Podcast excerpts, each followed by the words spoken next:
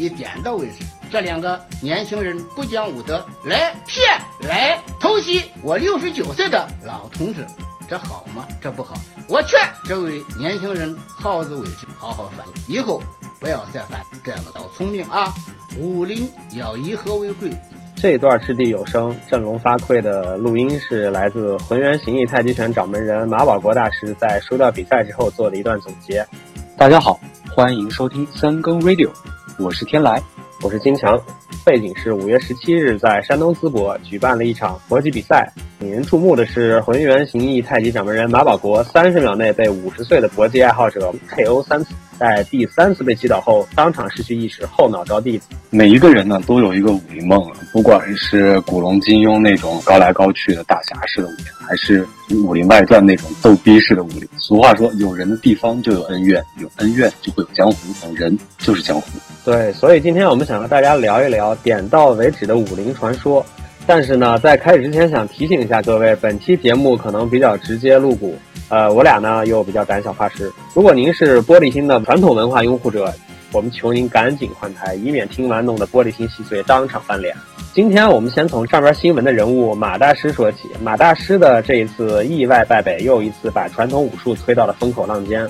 之前有雷公电母，今有马大师。每一次传统武术和现代搏击去做 PK 的时候，总会把武术推到大家的目光中。对这些自称的中国传统武术大师呢，各种门派掌门人呢，他们都是门下徒弟众多，而且各种练功的视频流行于各大网站，但是常常被这个有心之人拿来做成鬼畜来哗众取宠。今天我们就从马大师开始，从他 吹过的牛和挨过的揍啊，不是。大师的这些真人真事儿啊，都是有视频为证。向各位介绍几位当今在世的传统武术的画师人，他们这几个所谓的这个门派，好像都不是太著名。对，但是他们都是掌门人，这个就是反正身份是在那里。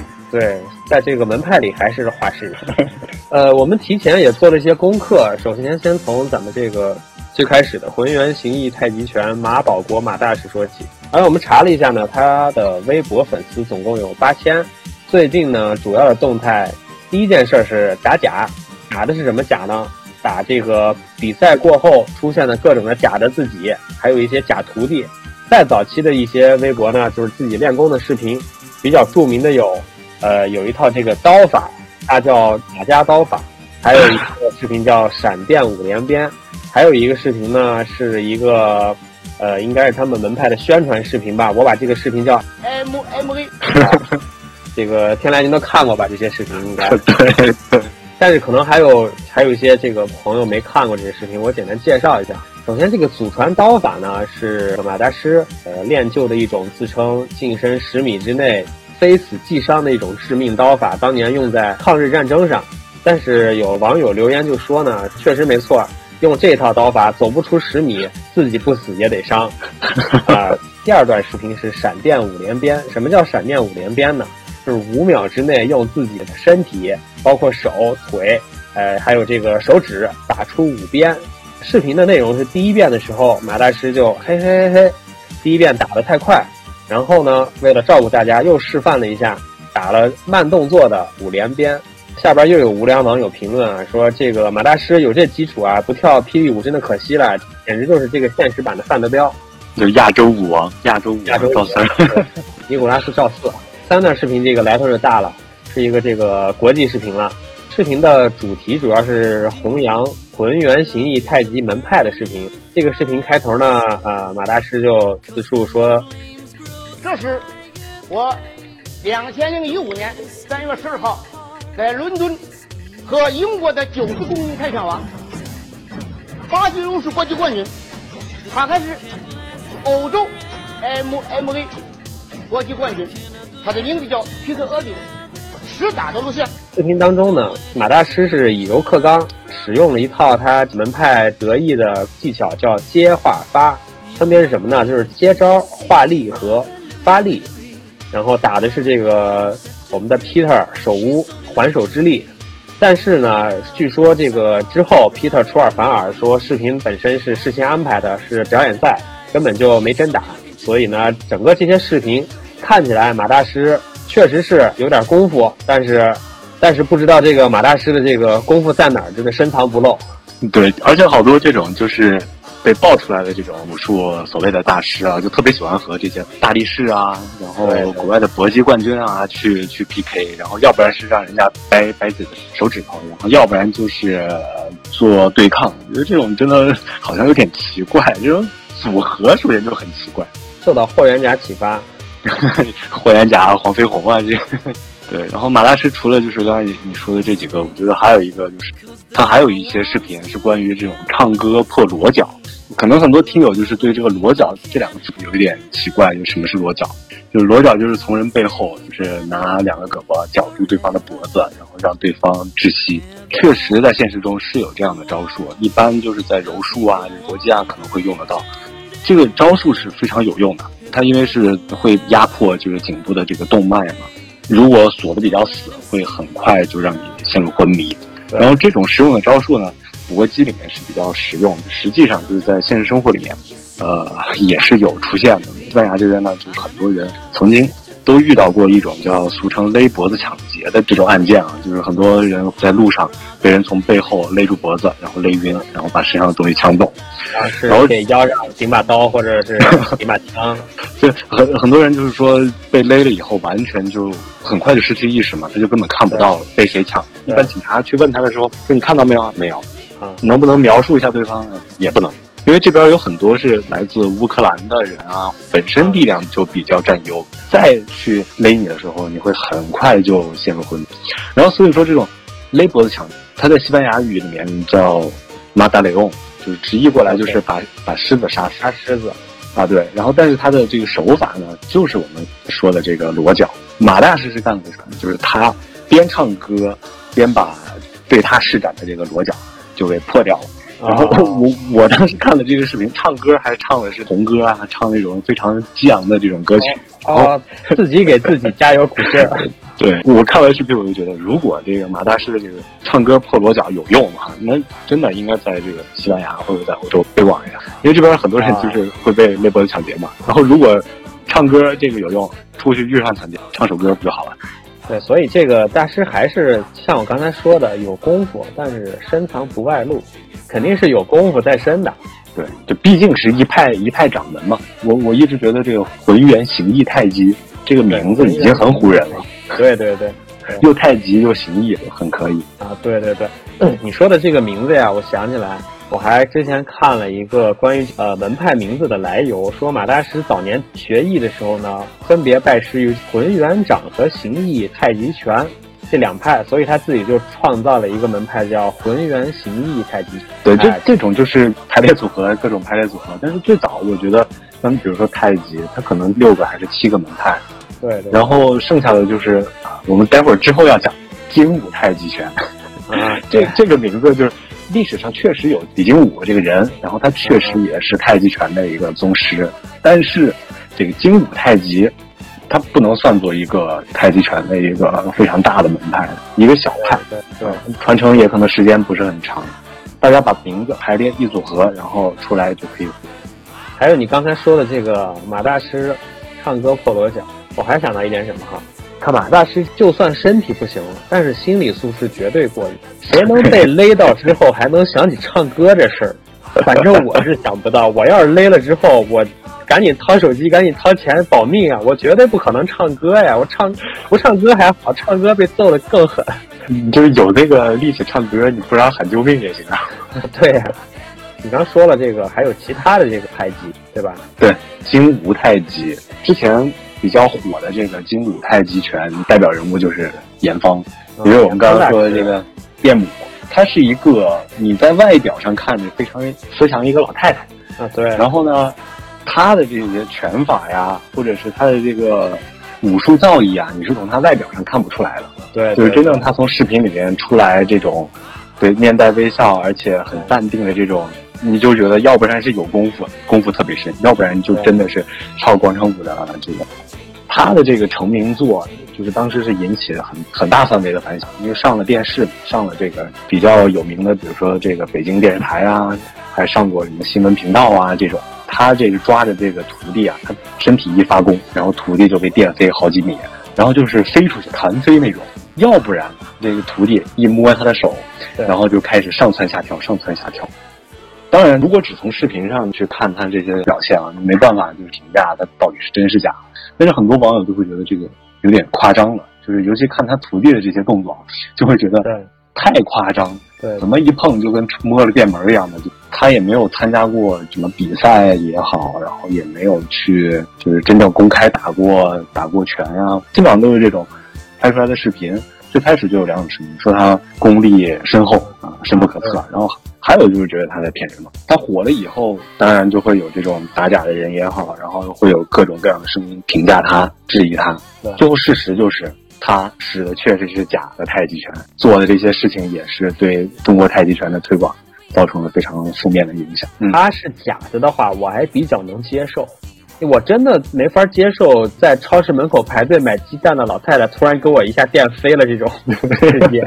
我觉得他还是假的，这比较现实。对，然后他这个拳派不是叫精武太极吗？是早年这个武术大师李精武创立的流派。当时最后打假盖棺定论的这个事情是是这样的，就是说李精武的这个儿子，他的次子李书俊就委托这个当时唐山市武术运动协会。向社会这个公开声明，就说这个严方的假太极推手，把中国太极拳推向了深渊，造成的这个影响极其恶劣。然后最后就是他们一致将这个严方开除出山门，就是严方以后就不能说他是精武太极的传人。这这个感觉就厉害了，这个感觉好像被武林一起开除了，令狐冲是吧？对，这个有 有一定的历史地位，对，还是得到了这个中国武林界的一些一些这个认证的，因为一致同意将其开除，对吧？对他这个假的有点太明显了，或者是有点太夸张了，因为当时我印象中他有一次参加北京电视台录制的时候。他现场也在电视台和他的弟子表演了一套这种百人弹飞的这个，但是当时就是参加节目录制的一个嘉宾，也是一个武术名家吧。当时他在节目里面就质疑了一下严方大师的这个惩罚是不是真的，或者是不懂事儿啊？对，亲人不懂事儿，没礼貌，没礼貌。当时就说了这么一两句，但是呢，严方就是最后给圆回来了。岔开了一下话题，就把这个事儿给圆回来了。也可能当时因为他太火，电视台就在剪辑的时候呢，可能就你懂，就是表达的不是太明确的东西给他剪掉了，就最后就显得严方就是还是有点那么这个心虚。后来他被开除出山门嘛，然后再反观之前的这些事，就觉得竟然是以一个假的武术大师的身份上了电台，然后被那么多人关注。当然他不能代表整个武林啊，但是又又成为一个武林上的黑历史败类。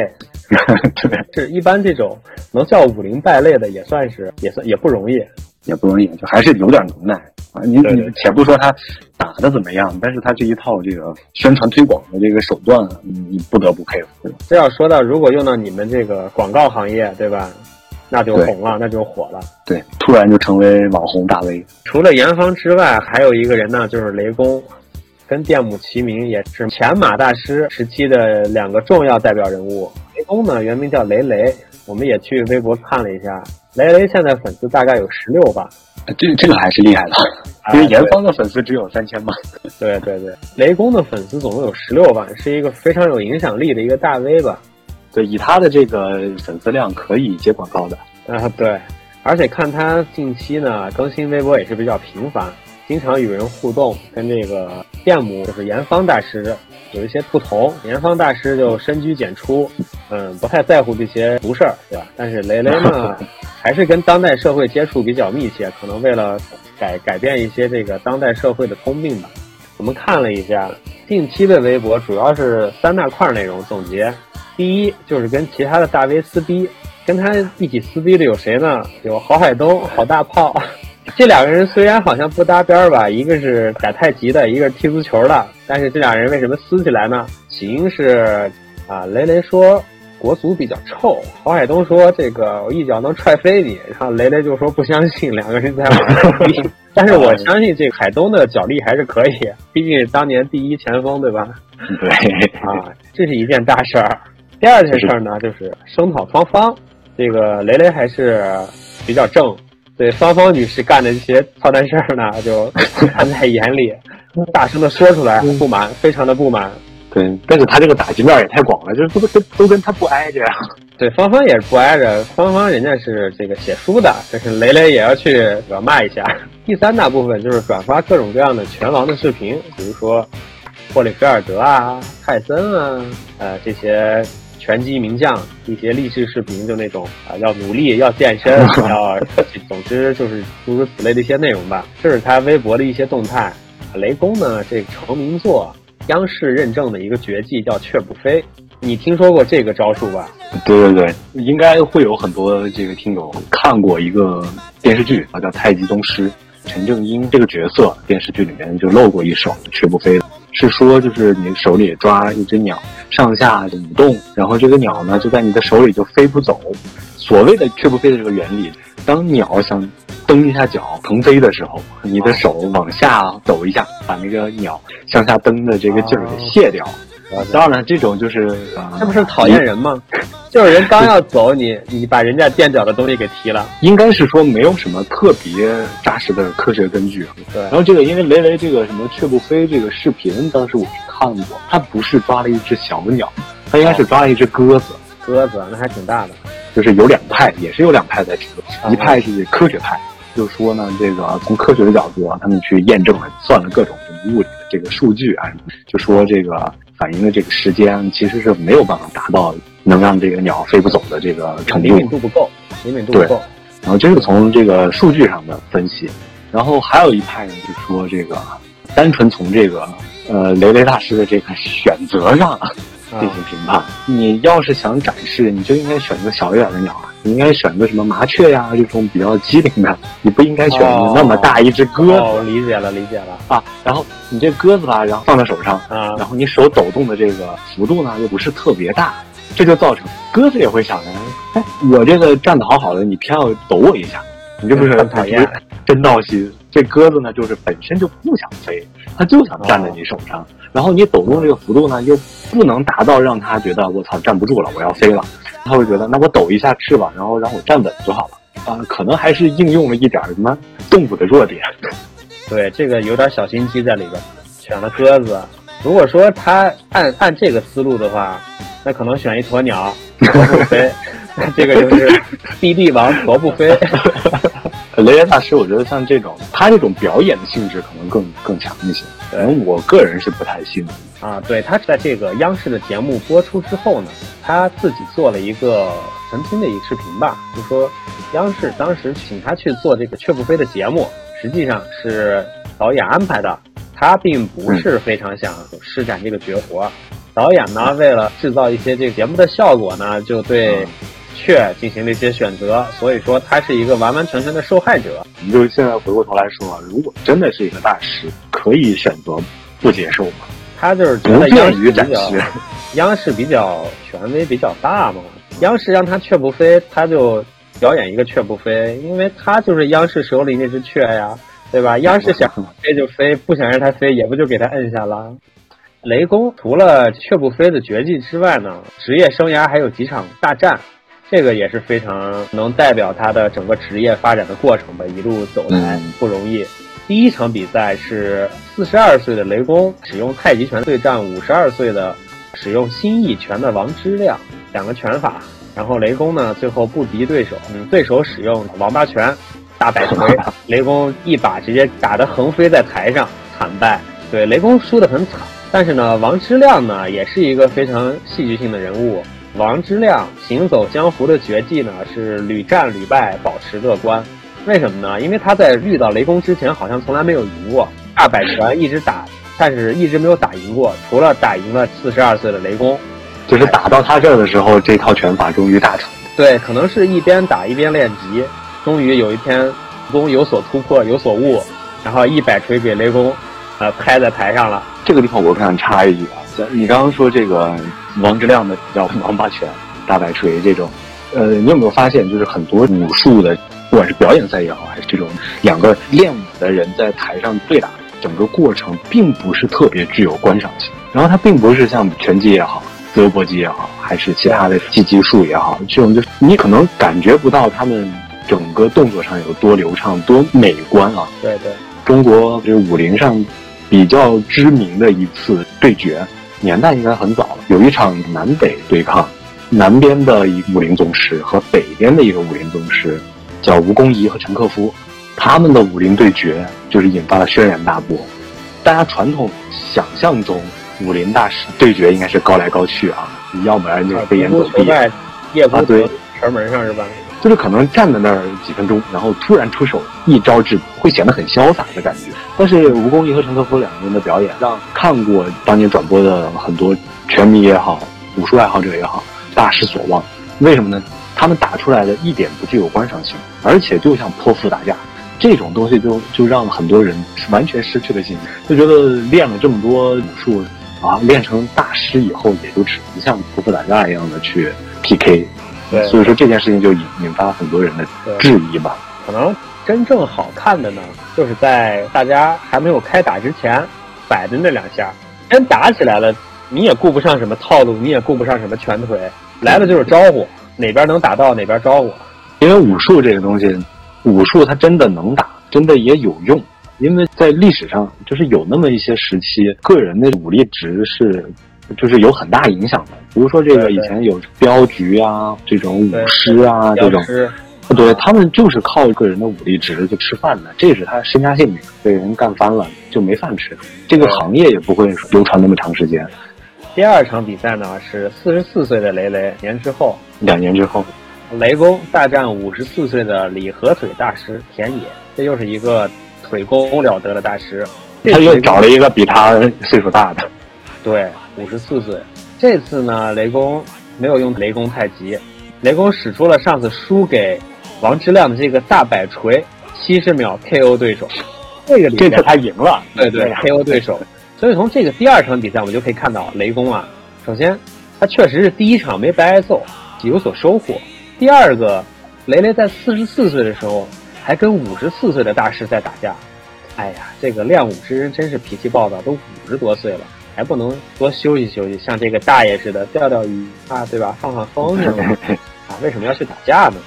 呃，不过话说回来，收到战书的这些武林宗师，估计也很难去拒绝吧？我觉得拒绝了，可能面子上也挂不住。没面子，大家都是掌门，对吧？你跟人家发一封邮件，人家那边不回，不会回，那那这两场比赛之后呢，雷公就感觉自己状态不错，有点神勇了。这时候。雷公没想到，马上就遇到自己人生的转折点了，有一个重要的人物就出现了。徐晓东放在后边再详细介绍这场比赛呢。对，雷公的对手是徐晓东，跟雷公打，徐晓东可能就比较占年纪上的优势。大家本来期待一场大战，结果没想到二十秒雷公就被打出屏幕，什么都没了。赛后呢，雷公还跟人有一次解释自己为什么败北啊，他说了两方面，自己这方面呢是因为自己用的是内功，什么意思呢？他举了一个例子，就说别人跟他打架，别人打他，他是流血；他打别人，别人是里边大出血。内出血，对，内出血。所以呢，他为了不伤人性命，就有所保留。他的解释叫“树高莫用”，啊，这四个字非常妙，“树高莫用”。另一方面呢，有一些客观上的条件上的限制，比如说胶鞋太涩了，一上场之后被蹭倒了，加之。精力都在教学上，也没有进行系统的训练，所以呢，就采用了战术性防御，就是他没有主动去进攻，就战术性防御，所以二十秒就被人打出屏幕了，就是退得太快，然后一下子没没收住，就像某位拳击冠军的海盗式打法。专访中呢，雷公还说了一点，高度非常高吧，他说自己从事的这个叫社会体育，不是竞技，主要是什么呢？他是为了服务于社会，服务于大众。就像咱们每个小区里装的那体育彩票的那种健身器材似的，它就是给大家玩的，它是服务于大众啊，因为他不光是嘴上说，他还拿出来自己的这个按摩证书和心理辅导证书，你说这两个不就是帮助别人吗？你身上受伤了，我给你按摩按摩；你心理受伤了，我给你辅导辅导，多大点事儿啊？也是都过得去。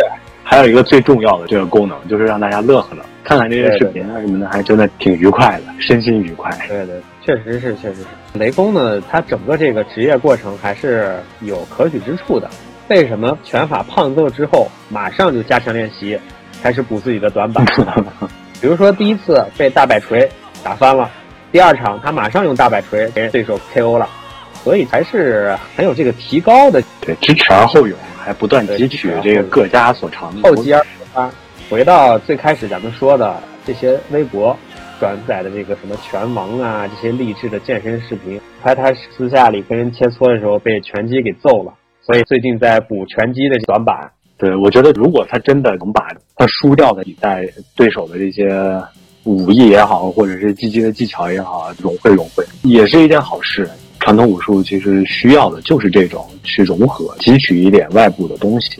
因为就是说这个得开放，国外的这些技击技巧啊什么的，它都是互相有所补充的，就不断的在发展，再配合上这种科学的这个训练呀，不断的会有提升吧。然后，但是武术这种就不一样了，因为还是门派式的这种传承，或者家族式的这种传承为主，它无法有什么系统的训练啊，这种就肯定没有西方的这些技击技巧发展的快。然后现在已经落后这么多了，那肯定赶上的速度就更慢。对，而且再加上这个大家啊，传男不传女，功夫这不是越传越窄，越学越没人会。类似严方的这种隔山打牛啊，然后像雷雷的这种别人掰他手指头掰不动啊，然后这种武术爱好者评论过，就说这种属于是江湖星火，披着这个武术的外衣，你看着他是有点武学的这个道理啊，但是这又被武林宗师吧神话，实际上演示出来，懂行的就看出来了，就是一个游戏。当然是没有用啊！你说几百斤的大汉掰手指头。这种能用在什么场景？你给大汉 家门钥匙拿了，大汉 家门带你手指头，找不到任何一个地方能用得到。而且很多人是拿这个骗人的，那这个就更没有我们所谓的武德了。然后像这种东西根本没有什么胸口碎大石啊、生吞宝剑啊有关上。就与其你练那些功夫，比如说像严方大师打自己的徒弟啊，还不如这个找块石头你较较劲儿。所以现在呢，江湖是什么情况呢？几位太极大师不断努力，现在太极已经从咱们之前认为的是一种非常厉害的武功门派，武功的这个拳法、剑法、掌法，发展到之前认为的是养生的训练方法吧。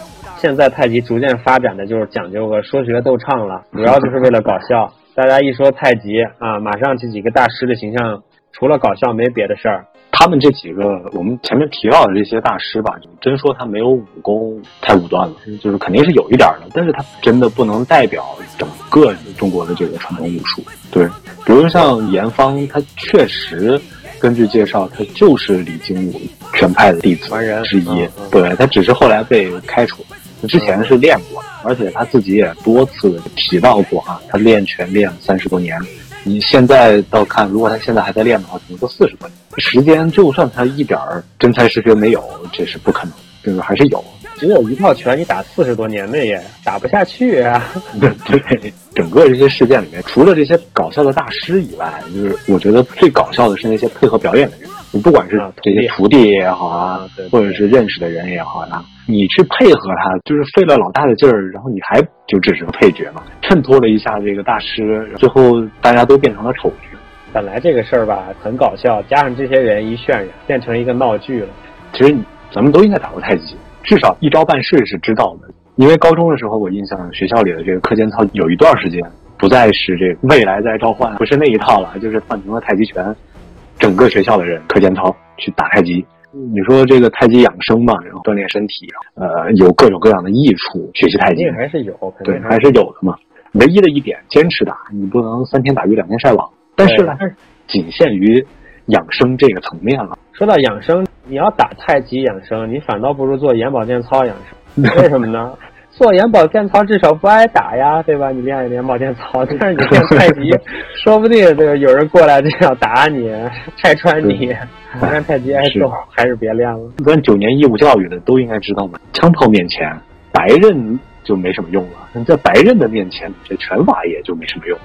可能有太多的这种武侠小说啊，然后网络小说对这个传统武术有有一些包装和演绎了。他们这个演绎的过于传奇，就让这个东西有点被捧得太高了，就让这些大师可能最后自己也就相信了。如果遇到像你最开始说的那种情况，拦路抢劫给你在后边锁住，该怎么办？就是该交手机交手机，该交钱交钱，没别的办法。别想着唱歌，也别想着给他破解了，还是保护自己最重要的。说完这些大师呢，还落了一个重要人物，第三场 KO 雷公的这个重要人物徐晓东。徐晓东这个人物呢，比较充满争议的。他的争议就是来源于两个方面，主要是个人形象以及他这个言谈举止。这个地方有很多人是会看不惯，也确实觉得他有点整个人比较糙。再一个就是他的职业，他去打假，他去比武，说白了，人糙事儿也糙。徐晓东呢，江湖人称格斗狂人、打假卫士，因为他主要的工作呢，除了开了一个散打行之外，就是找各路的武林高手打假。呃，我们也去微博上查了一下，但是徐晓东目前呃微博封号可能又呃有什么动作吧？现在微博封号，徐晓东呢还有一个关于他的传说呢，叫上天能抓龙，入地能吃屎。这个是怎么回事呢？跟大家讲一下哈。徐晓东的成名作，故事是这样。曾经有一个练太极的一一个爱好者吧，发了一段视频，是单手举起一百斤的一个哑铃，就是健身房那种大块儿，五十公斤嘛。对，五十公斤。其实五十公斤，如果说在健身房你做一些动作都是能见得到的，但是偏巧这个人是练太极的，徐晓东就说绝对是假的，我不相信。如果说这个人真的举起来，我直播吃屎。然后徐晓东呢就托人到现场去看了一下，看这个人是不是真的能单手举起来一百斤的哑铃，结果还是真的。对，这这是失败了，失败了吗？徐晓东打俩失败了之后呢，怎么办呢？就真的直播吃屎。所以这个上天能抓龙，入地能吃屎，说的就是徐小东。他这个失败了，还真的去履行诺言，我觉得这个还是不错。呃，履行诺言这个事儿不错，但是吃屎这个事儿，提醒大家还是别干了。这点就其实能看出他这个性格方面，一是脾气比较暴躁吧，然后二一个呢就是还是比较粗线条吧。大条，然后对比较大条，然后他各种视频里面经常有一个特点，叫骂人的话就常挂在嘴边。他有时候就会偶尔的发起一些这个对自我的挑战。他一开直播视频就说：“我今天不说一个脏字儿。”然后呢，他就尽量整集节目他就不说脏话，确实还真的不说脏话了。后来他有参加凤凰卫视的《锵锵三人行》，潘采夫就说：“哎，你说自己不说脏话。”还真不说脏话，就说明你自制力还是不错，这一点我还是觉得不错。他这个性格比较暴躁呢，不是我们印象中的这种逢人就干仗的这种。据他的徒弟啊的描述，平时大家也会骂徐晓东呃 SB，但是他也不生气。比如说照相的，大家喊口号徐徐晓东 SB，他他也就是很配合，也跟着喊。我印象比较深刻的是前一段是他和武僧一龙有一段这。网上的对骂嘛，他和一龙网上对骂，然后一龙不是发下战书来咱俩练一练，说你敢来我就敢跟你练，然后结果徐浩真去了，他脾气比较暴的这个劲儿就上来了，他真的就坐上火车和他一个两个人一块儿就去了，有一个大厦叫玉米大厦，就在大厦底下直播两个小时，等一龙下来比武。哦啊对，一龙原来不住在少林寺，他住在大厦呀，就是爱。然后就等了两个小时，一龙也没出现，这次就结束了。首先性格上面不够那么圆滑圆润，直来直往。对，所以徐晓东呢打假还是很有技巧的。第一呢，他专门挑民间传统武术，像这种现代的摔跤啊、拳击啊，一概不碰。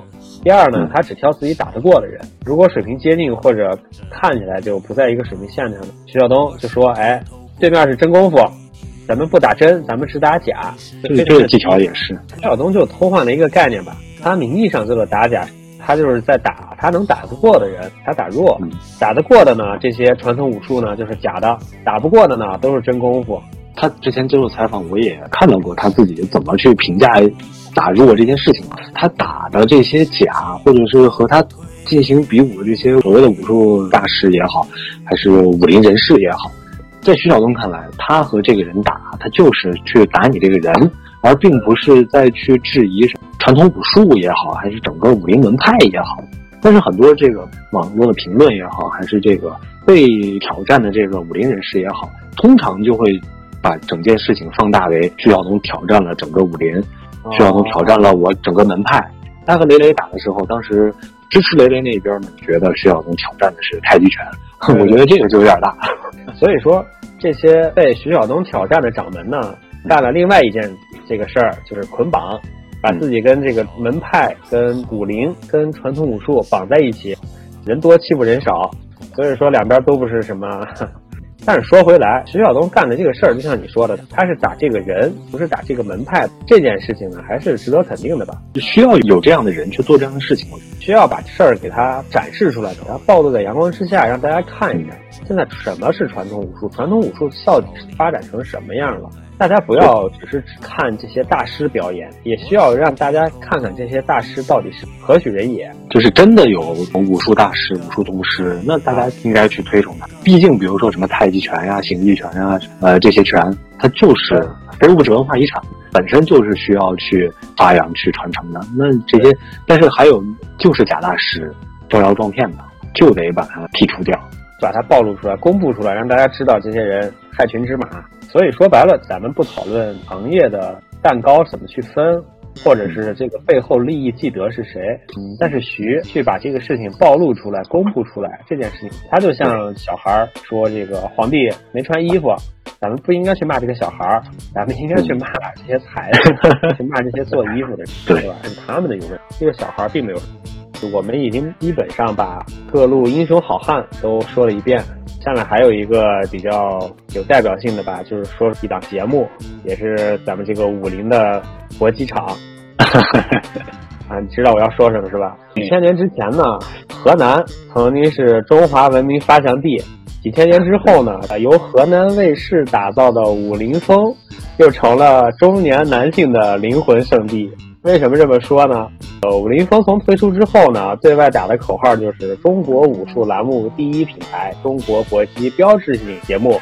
总之，这个节目也是非常的声势浩大吧？我相信你也看过，对吧？对，看过。因为就是这种节目，它本身我觉得噱头可能更大一些。然后，但是确实有有很多这种参与者，还真的有两下子。你也不好说这种节目是好是坏。对，但是他的观众是真的爱看呀，大部分的。目标观众就是平时深陷官场，在办公室、在家里边各种琐事缠身的中年男性。这个武林风就好比是中年男性的一剂精神春药，让他们能 看着自己被生活摧残的各种发福的肉体啊、秃顶啊，但是又能把自己的精神寄托在这个屏幕上各种大胸肌、各种大肌肉搏击里边，让人得到一种暂时的解脱。这个节目为什么这么火？或者说，这个节目到底是真是假？其实不重要。但是这个节目真的是有一个值得肯定的地方，它作为中国算是第一档非常具有影响力的搏击节目，非常好的促进了搏击运动。搏击运动获得第一批观众，大家就是通过这个节目才知道了各种各样的搏击的赛呀、搏击的一些规则呀，还有搏击的一些著名的人物吧。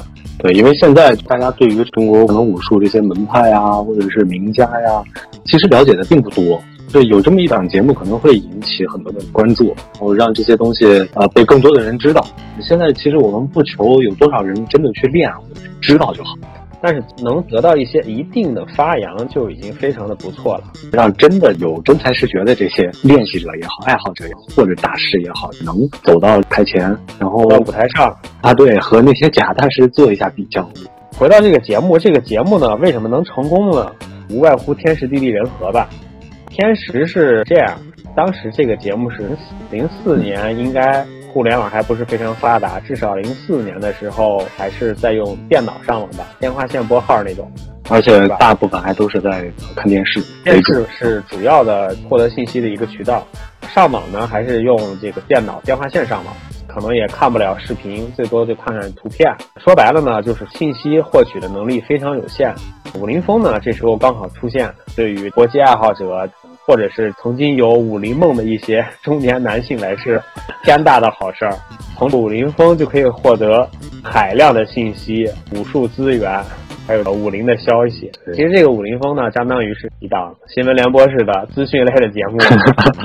因为像这种节目吧，不仅有人在进行展示对抗，肯定还有很多信息的介绍。它很好的进行了一次科普教育、科普普及，这是天时方面。地利呢？因为武林风呢，刚好顺应了咱们一直长久以来喜欢的一件事儿，最早最早说的叶问呀、霍元甲这些人的故事。对，为什么呢？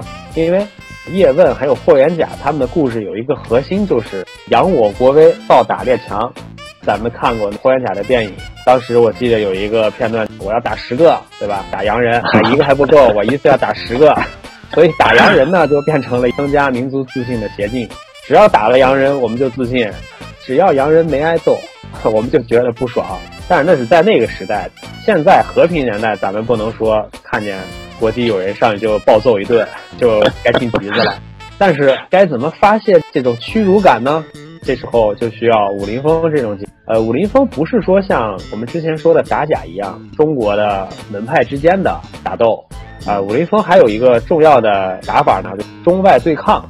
比如说武林风请过是日本的跆拳道高手，然后上去之后派出来一个中国的这边的一个高手，哗一拳就给日本那边高手给干翻了，大家很高兴。第二场美国拳王又上来一个高手，啪，脚又拳王给踢台底下了。大家都很高兴，在这种无限的制造出来的民族自豪感也罢，这种打洋人的满足感也罢，在武林风就大力发展。而且像这种东西，很多人会越看越觉得带劲儿。这种民族自豪感或者是这种虚荣心吧，我觉得可能会得到满足。我是是非常容易传播的，即便不是我打的，哎，我看了一个什么武术，哎，对我也我也感觉爽。还有第三点。刚说的天时地利，第三点就是人和。人和是什么呢？现在咱们都知道，资本如果想要获利的话，需要找到一个能去代表它的东西，就像找一个代言人，对吧？比如说瑞幸咖啡，找一个代言人。但是在当时那个年代呢，武林风的导演就很聪明，他就知道这个道理，马上一手设计出来一个一龙少林武僧这个角色，也就是刚才咱们说的徐去。玉米大厦找的那个人，一龙在当时武林风的地位呢，就相当于现在的李佳琦和薇娅，疯狂带货。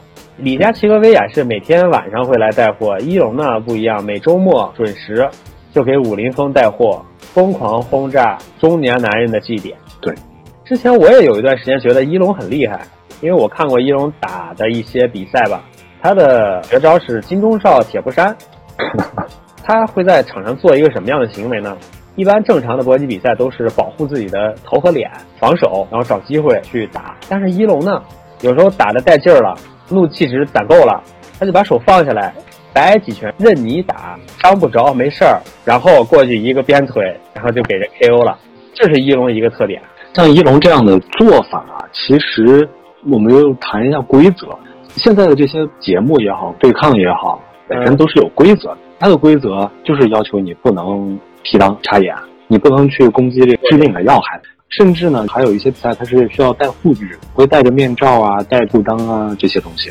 你戴上这些，其实整个因为有规则所限制，不可能完全的放开做对抗。那像一龙这样的，一是他这整个人的形象，通过他的这些动作，把他的人设就立住了，就会有很多的人呃喜欢他。我会觉得他会给很多不明真相的群众对武术造成了一个误解。实际情况中，如果你真的遇上了抢劫或者遇上一些危险的时候，那首先肯定是要保护自己嘛，把自己最弱的可能是要护住的，鼻梁、耳根、胸口致命的地方，你肯定要保护好嘛，不可能像武武松一龙这样敞开的让你打。如果一龙是真的，他遇到抢劫之后就是，哎，你先戳我两刀，对我站在这让你打，啊这个就会给人造成一种奇怪的误解。所以说，这个节目包括节目中的这些演员吧，我们叫他演员，都是一种非常本土化的 MMA。它有剧情，它有人设，对，他有自己的门派，他有自己的这个绝技，加上这些塑造的恩怨的故事吧，节目的观赏性呢又上了一层楼，加了一些江湖气息。大家看这个节目的时候，仿佛就是在看这个武林纷争。金庸的小说一样，嗯，大家就看起来非常过瘾。而且他们会给很多人一个错误的感觉啊，这些练武的人他真的都是有功夫的，民间会有很多的武功高手。但是我觉得这个就真的是都是幻想、错觉。娱乐节目就是娱乐节目，所以所以如果啊把这个当真的话，就太幼稚了。只是一个娱乐节目而已，看完之后一笑了之，千万不可能觉得这东西是一个真的或者金钟罩一铁。单纯从就一龙的。武力值来看啊，当然这个他的武力值，徐晓东虽然说是打假，也打一龙的假，但是呢，徐晓东对于一龙的评价还是相对正面的。他还是认可一龙的武力值的，有一些战斗力。对，然后越打越好。就说以前他打的假，现在越打越好，有很多进步，是经过格斗狂人的非官方认证，也算是一种认证。我们刚才也说了，这些武僧啊、大师啊，然后就是这种节目。最近一段时间，一个搏击类的节目非常火，是因为一个中国的女生叫张伟丽。张伟丽参加了这个比赛，叫 UFC，算是一个比较正规的搏击运动比赛吧。她在中国火起来，并不是单纯的。国际运动的因素也牵扯到八卦呀，也牵扯到一些民族情节啊这些东西。之前疫情的时候，和张伟丽要对打的杰西卡发表了一些伤害中国人感情言论嘛，还有一些图片啊。然后张伟丽呢，这时候就，他就其实不仅带着自己的个人，带着中国人的这个政治任务，和这个对手去比赛。张伟丽的这场比赛，就是让很多人认为中国还是有一些人可以能打的，搏击方面也是不错的，有一些进展的。你如果拿中国的这个搏击和日本的这个搏击来比较的时候，就会发现，拥有金腰带啊，拳王的数量上，日本是完全碾压中国的。日本目前可能还保有着十条以上的金腰带，中国呢就个位数，可能一个手就数出来了。在 UFC 里面，真正参与比赛的中国人呢，数量也是很少的。张伟丽是一个，然后男子里面个到三个人，这个数量上是完全比不了亚洲其他国家。张伟丽的热度不仅打出了风格，也打出了民族自豪感。我觉得最后是胜利了，最后其实感觉挺惨烈的，两个人最后打变形了。乔安娜不是被打的照片拍出来有点像外星人吗？额头也肿。张伟丽这个人，之前我看过一个视频，介绍他成名之前的生活。其实张伟丽还是非常励志的。之前是一个退役的散打运动员，因为受伤所以退役了。退役之后没办法继续从事相关的工作，所以就找了一份健身房的工作当前台。健身房里呢，因为早上训练的人比较少，他就可以在健身房练一练。上午、下午的时候坐在前台给大家刷卡。就这样，他一直坚持训练，然后这么一步一步的，从一个退役的运动员，然后打到这种职业运动员，又到像你说的打到 UFC 的冠军，还是非常励志。有介绍过吗？他是从六岁的时候开始学习武术，他当时最开始最开始学拳是和一名拳师在学武术，后来进了武术学院去学学散打，之前也在散打方面拿过一冠军吧。就像你刚刚说的，他是因为当病，然后才选转行练搏击。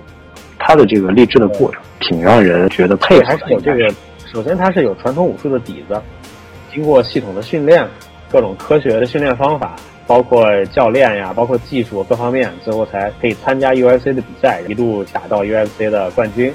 同样，也参加过中国的这种搏击比赛啊，应该也算是。